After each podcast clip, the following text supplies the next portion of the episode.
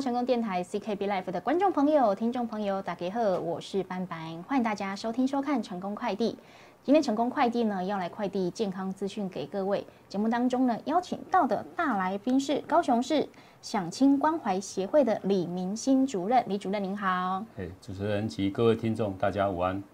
是今天邀请到李主任来到节目当中呢，跟大家来聊到的呢是失智照护服务。哦，大家都知道，我们台湾已经是进到一个高龄化的社会。那进到高龄化社会，未来你我都要面临到，除了是年纪带来的挑战哦，另外一部分呢，一部分的应该是小小部分啊，还要面临这个失智症的这个可能，对不对？所以呢，我们要哎先知道说，怎么样可以打败失智症哈？怎么样哈可以来调整自己的身心灵嘛？那我们今天就邀请到李主任呢，跟大家来聊聊。失智照护服务，那哎，李主任，您自己本身就在那个失智据点来服务，对不对？是。嘿，先来聊聊您怎么会想要来成立，以及哎这一段路走的怎么样呢？是是，谢谢主持人。那哎，这这个一个哎契机跟来思路，其实其实走来也是哎蛮蛮坎坷哈。那我想就在五年之前哈，我们就是跟以跟一群具有热忱，然后还愿意付出的一些长照小尖兵啊，那。大家兴起助人的工作的念头，那于是呢，大家就身为社工的我，就开始筹划这样的一个失智照护的一个据点，嗯，对，那帮助我想最困扰家庭的一个失智照护的这样的一个工作。那也因为我自己是从渔村长大，那诶，渔村最不缺的当然就是老人家嘛，对，啊，所以说也就练就了一生，就跟老人家可以同理老人家的一个相处之道，对，嗯，那再加上跟跟妈妈也同住了十七年，他直到妈妈到九十一岁才过世。那这长时间的陪伴、跟相处、跟照顾，跟现在的据点工作其实是不谋而合。对，那认知促进、延缓失智失能、安全看视，也更能体会到家属需要怎样的支持跟一些照顾技巧的培育。那直到一百一十二年三月份，我想我们第三处的那个失据点就在大社成立。嗯，所以是目前您就是手边的有三个据点，对不对？是对。那各个据点当然会不一样的特色啊，因为要面诶跟跟各各个的这个人文的特色，好人口结构也会不一样。对。那我们来聊聊各个特色的据点，好吗？OK，好的，没问题。那我想第一个，大概在一百零八年我们设立的据点，大概就是在凹子底森林公园，就是博正医院旁边那个左营健康是是据点。那这个据点呢，就是设在我们人口最稠密的左营区的新上里。对，那我们距离 R 十三捷运站走路大概只要三分钟就可以走得到。那距离现在最新的那个轻轨爱河之星站也走路也大概只要五分钟。那既有地利之便呢，那我们其实也帮长辈规划了许多的一些任户外的一些课程。那比如说透过博那个轻轨，那我们可以带长辈到博二去做一些轻旅行、怀旧之旅。那也可以，我们也带过长辈到高雄美术馆去看展。对，那诶像佛陀纪念馆啊。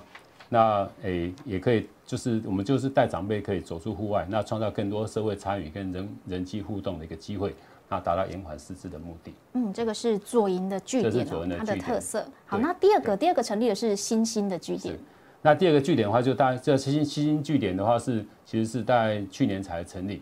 那新兴据点的话，其实因为是人口比较诶人口老化严比较严重的一个地方，但是是商业行为很发达，但是。也说实在也是很难找到一个诶很良好的一个据点可以设立这样，那我们就在诶新爵江附近的德生教会五楼，对，那教会呢本身真的是一个无私奉献、很大爱的一个精神，对，那人机己机、人力己力的博爱的精神非常的棒哈。那诶王牧师这边提供了一个非常舒适的一个无障碍的环境空间，对，那诶他甚至还怕我们的长辈上课会诶没有冷气吹，那还帮。大家装了两台最新的一个冷气，这样子，非常的棒。对对，那教会也提供了一些松联大学之类的课程，比如说像那个诶，像手机操作啦，日语的诶中阶、初阶、高阶，包括英语的中阶、初阶、高阶，全部都有。那其实让长辈诶不会说因为年纪大，然后没有地方去，那所以他们还有很多地方可以去参与这些活动。诶，那主任牧师真的王牧师真的非常的棒哦。那甚至他。每天早上只要有闲暇之余，他一定会上来带着这些我们这群长辈，带他们的一个一个赞美操跟四福祷祷告。对，那因为本身有有一王牧师，本身又是加医科的医师，所以他诶只要上来教室，就是无微不至的一些问候、嘘寒问暖这样。他问大家有没有身体有没有病痛之类，那关怀真的是非常的棒。嗯，谢谢了解，就是真的是全部的身心灵都照顾到了。是对，那一开始我们有聊到我们的李主任呢，是从长照开始着手的嘛，是后续才进行到说可能要成立一个失智据点。那我们比较好奇的是说，像长照，我们可能比较能够理解，就是一群阿公阿妈，我们可以围在一起，哎、聊聊天呐、是哈，维护一下我们彼此的关系啊，是哈，然后饮食要健康啊。那跟失智据点，它是不是会有不一样的活动呢？不一样的功用出来？其实失智据点其实最重要的就是我们要把长辈，只要他愿意带得出来，那我们在课程在据点里面会有规划一些非常不一样的一些课程。那比如说，也许是数学简单的加加减减，那也许可能是一些体适能的活动，那也许是颜色的彩绘，或是音乐辅疗之类的东西，包括像是桌游，大家团团体的互动一个一个课程，其实对长辈的人际互动其实都是很棒的。那很多长辈其实在家里头就是要么就是睡觉，那不然就是看电视，没要不然就给对。那我想很多家属都是这是对家属来说是很困扰的。那然后再来这样，因为这样的作息，然后造成日夜颠倒，那也增加照顾家属很大很大的照顾负担。嗯哦，所以我们来参加这个，除了有良好的社交活动之外，也可以让他们的作息正常一点。因为白天你就是要来上课嘛，晚上回去你就是要跟跟着家人的作息一样啊，晚上就是要好好的休息哦。对，这个就大跟小 baby 在调时差是一样。嗯，了解哈。所以其实，哎，除此之外呢，还会促进我们的长辈一个认知促进活动。是哦，那让我们的家属呢也跟着来受惠哦，因为我们可以，哎，算是稍微的放松一下哈。是像我常常在节目中就跟大家聊到哈，其实，哎，受照顾者跟被照顾者哈，哎，这是一样重要，他们是 equal 的哈。因为如果说我们哎，照需要提供照顾的人哈，我们给疲累了呀，那我们真的是没有办法提供很好的服务，是对不对？所以要一样哦，对不对？对。好，那另外呢，呃，在这个据点里面呢，除了刚刚说了脑力要动起来，其实身体这个诶肌力也要动起来，是不是也提供一些课程？OK，是。那我想，我们其实长辈在我们据点其实接受服务，大概已经有一些长辈大概已经超过五年了。嗯。那我们看到，其实长辈在在认知促进方面，其实他们是可以维持到一定的认知，其实衰退的不幅度是不大的。可是相对的，他们身体衰弱跟肌力减少的部分，是我们大家有目共睹的。嗯，对。那所以说，我们据点从大概一百一十二年开始，那我这个部分也是也跟卫生局有讨论到，就是说我们必须要提供更多的一些诶、体适能的课程，对，把长辈的肌肉把它再养回来，这样子。对，那这些课程其实非常非常多，我们大概从一个礼拜的两堂变成现在一个礼拜的四堂。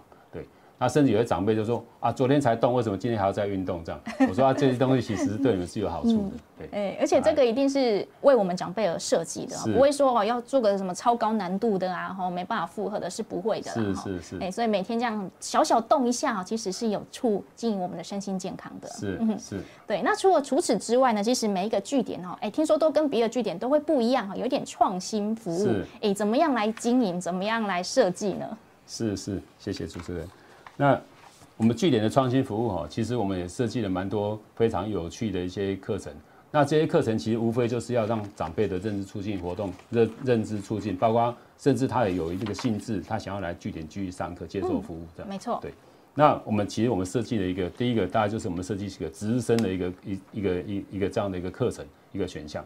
那每天早上长长辈来到据点，他可能第一个事情就是，诶、他必须要诶、更改白板上面的日期，对，那这个当然就是现实导向。那必须要去把日历把它撕开，这撕符合到今天的日期这样子，对。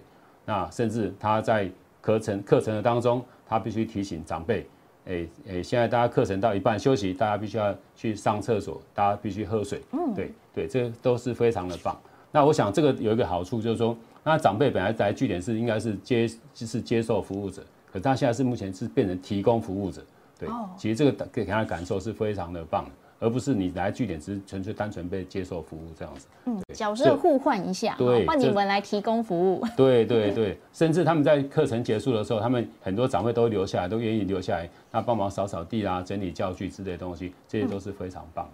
哦，哎，真的是发自内心哎，要不然的话，我下课我要给酸呐、是 对不对？所以代表大家真的很希望哦，可以一起来维护这个良好的工作环境跟这个学习环境。哈，对，好，那除此之外呢？听说你们还有团购哦，哈，那因为本身我是在渔村长大的，那其实大我对鱼的，那因为又是又是跟妈妈一起长，一起大家互动是比较多，所以说在诶、家庭这个观念，其实我们是还蛮着重的。对，那所以我在想，因为长辈其实，诶，在认知出在认知出现的部分，除了大家一般的我们有形的，就是那些看得到的那些课程之外，对，我想无形的，就是我们家家属也许可能可以再提供多一点，比如说诶高营养价值的一些鱼类，嗯，好，那包括像之前比较诶缺鸡蛋的时候，其实我们据点是从来没有缺过鸡蛋，鸡蛋，嗯，那鸡蛋我们是透也是透过跟高雄市农会去做合作，那农会大概就是就是只要有长辈订鸡蛋，他就会把鸡蛋送到我们据点来，嗯，那鱼的部分，我们大概也是透过一些友善的连接哈，那跟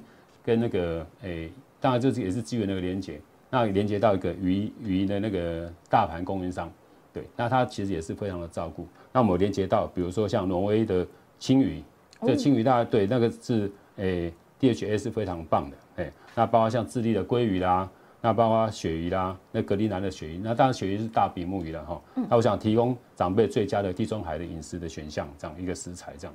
那甚至我们连端午节。我们长辈其实很真的很愿意采团购吼，那甚至连我们高雄市最有名的三明市场的那些肉粽啦、馄饨啦、水饺啦，他们都很愿意去采。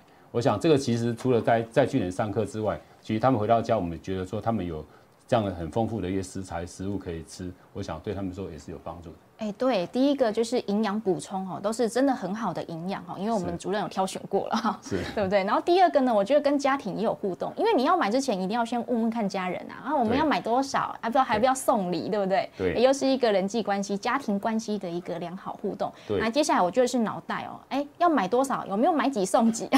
还是怎么挑选最划算？其实也是在动脑的一个部分。哎，所以这其实团购北卖呢，哈，哎，让大家动起来。其实我们像有一些早早来，像那个长辈第一个来早来早上来上课，一进进门，我们大家会问，常会问一件，你今天要订几个便当？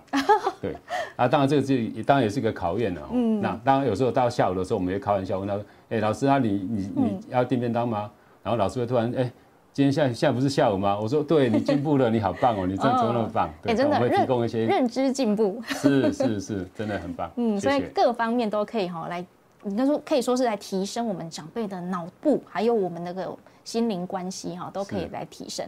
那另外呢，还开设了社团活动。哎，我觉得这个很棒，因为社团一定是有兴趣的人玩在一起，是，对不对？哎，我们有哪些活动呢？好。那我想，因为我们大概我们每周大概从礼拜一到礼拜五这样的课程，其实都是固定的一些课程，比如说桌游课啦，比如说说是绘画课啦，比如说艺术辅疗啦，包括音乐律动啦。但是不是每一个长辈都愿意喜欢参加与参与这些课程？但是他们一定有自己喜欢的课程。比如说有些长男的长男生长辈，他喜欢玩象棋，他非常喜欢玩象棋。可是象棋我们往往就是只有早上那个就是晨操之前的一个时间，他们可以玩一下象棋。可是当在社团课程当中，他可以一整个下午都一整节课都在玩象棋，跟他喜欢的长辈可以去玩象棋。那喜欢想他玩喜欢玩跳棋，他就一整个下午都在玩跳棋，很开心。那大家这样彼此厮杀。那你喜欢画画的，没关系，你就继续做你的画画。但是我们老师也是很多元，我们老师可以提供的帮助真的是非常的多。那老师可以也也许是象棋，有时候玩到可能会诶，因为是认知上的一点点障碍，所以常常是黑跟。诶，红是分不清楚，对，会处在那边。这个我想，这个画面应该是大家可能在电视上会碰到，可是在我们据点是常常会碰到，每天都会碰到这样的情形。嗯，那老师会去做一个中介，做一个转移，这样。那其实这样的情境，那每个长辈在社团课程，他们都可以得到他们想要的一个课程。对，这我想这是对他们认知是最有帮助的。哦，所以除了就是大家喜有兴趣的人玩在一起之外，哈，其实也要动一点脑，彼此厮杀一下。那遇到困难的时候。哎，应该说裁判困难的时候就请老师出马。对 对，所以大家都会听老师的话。是是是。不羞怕哈，不玩 gay 哈。不会，对，尤其是主任的话是最大。我 就请到您出马，就一定温当当哈。我们常常有些家属其实，哎，常常在晚上可能会搞不定长辈的一些。诶，比较比较有情绪性的行为，对，那可能我常晚上就会接到一些电话，也许到十一二点都还会接到电话。是，那家属可能会去提供，就是说，哎，那主任你可不可以跟我爸爸讲一下？嗯，请他跟他讲一下，这个时候是晚上，不是上课时间。是，对，他会吵着晚上到晚上十一二点，他还吵着要去上课。嗯，对，那我必须，但是他他们整个家属其实已经在很无力的状况之下，他不得不打电话给我，他他他，对，他只能求助我。对他也是很不好意思，那那我们就是只要跟他对方讲一下，哎，我是什么人，然后怎样怎样跟他讲，那说，哎，现在是晚上，啊，你等天亮的时候再来上课这样。嗯，哎，所以你看哦，下班之后还可以持续接到。家人的电话，就对方家人电话，代表大家对你是非常的信赖。谢谢。对对对，而且您真的是有起到一个安抚人心的作用哈，那些阿公阿妈都听你的话。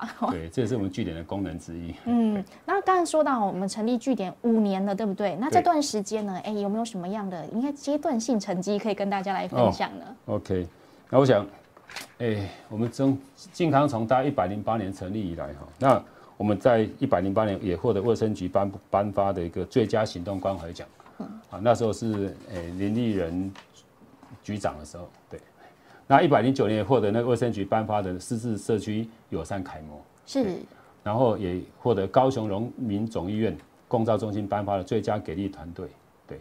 那我想据点有很多课程都是诶诶家属是可以接受的，对。那长辈也是可以接受的一个课程。所以家属很放心，让长辈来据点接受提供这样的服务。对，那诶，无形之中回到家也得到一个好很好的相处，跟长辈、跟家属之间这样。嗯，哎，那我们听众朋友、观众朋友听到现在可能会很好奇，那什么样的资格哦？哎，我们可以来参加据点的课程，可以来接受这个失智据点的服务呢？是的，那第一个当然，你只要是经过大概医院神经内科医师的一个诊治，比如说确诊是失智症患者。长辈就可以来据点报名接受接受服务，这样这是第一个第一个途径。那第二个途径的话，就是如果说哎家属觉得说你哎家里的长辈在认知功能上好像有点退化，有点差异，跟以前是不一样的，对，也许也许可能会乱买东西，也许可能会情绪上有点问题，这样啊，我想这个都可以带来家带来据点。那据点会透过一个那个极简易的失智症评估量表 AD 八来做一些简单的评估。那只要是在两分之上，我们就可以让长辈在据点留在长辈留在据点接受服务。嗯，然后呢，我们这个还会透过一个绿色通道，对，那诶就是跟各大医院、跟跟长辈熟悉的医院，让他做个转介，然后到医院去做确诊这样。嗯，对。那刚刚提到我们目前有三个据点，也跟大家来介绍一下您服务的这三个据点分别在哪里？哦。我想第一个据点是在大概左营区的嘉庆街一百三十九号，就在博正医院旁边。刚刚有提到，就是离 R 十三车站是很近的。嗯，那第二个是在新兴区的德生教会的五楼五零四教室。那第三个是在大社的据点，在这是大概今年是新成立的，在大社区的翠屏路四十五号。翠屏路大概就是合合作金库的那一条路上，也是算是和大社区最热闹的一个热闹的地方。对。是，那这三个据点呢，提供给大家，其实大家都可以上网去找到离你家近的这个师资据点去参与他的课程。对对，那如果有想要参加这以上三个据点的朋友呢，可以拨打哪一支电话？哦，可以拨打，可以找到我们李明新主任，电话可以打五五七三四八三。嗯。所以有任何问题，对，通通可以打这个电话。不太确定资格符不符合，然后里面的课程到底怎么样运作，想要知道更多资讯，都可以拨打五五七三四八三，哎，来联络我们的李明星主任。那也相信透过今天的这个访谈啊，让大家更了解说师资据点是怎么样来运作，又提供什么样的服务，也希望给我们听众朋友带来帮助。是，嘿，谢谢今天的我们的大来宾李明星主任，谢谢你，谢谢主持人，谢谢。